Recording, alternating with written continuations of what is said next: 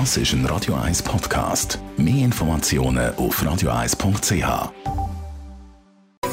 Der Konsumententipp auf Radio 1 präsentiert von comparis.ch, einem führenden Schweizer Internetvergleichsdienst. comparis.ch ja, nochmal zur Erinnerung. Es gibt ja neben den klassischen Banken immer mehr reine Digitalbanken. Frederik Papp, Finanzexperte bei Comparis.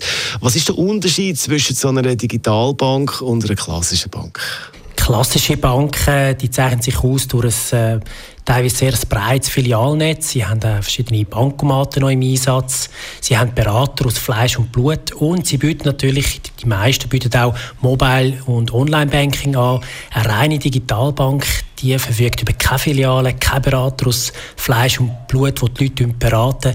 Bankgeschäft macht man ausschließlich über das Smartphone. Was ist jetzt eben der Vorteil von so einer reinen Digitalbank?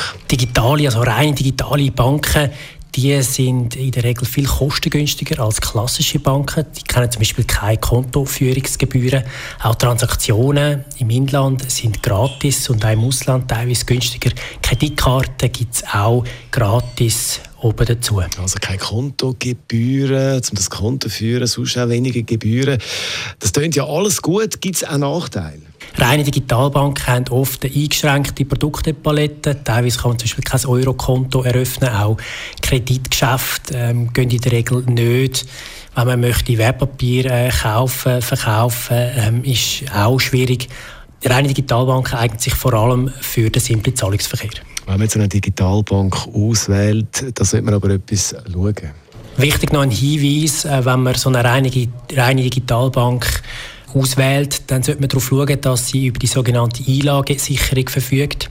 Einlagesicherungen ähm, garantieren für Spareinlagen bis 100.000 Franken. Das ist der Frederik Babb, Finanzexperte bei Comparis. Es ist um den Vergleich gegangen von den klassischen Banken und den Digitalbanken. Das ist ein Radio 1 Podcast. Mehr Informationen auf radio1.ch.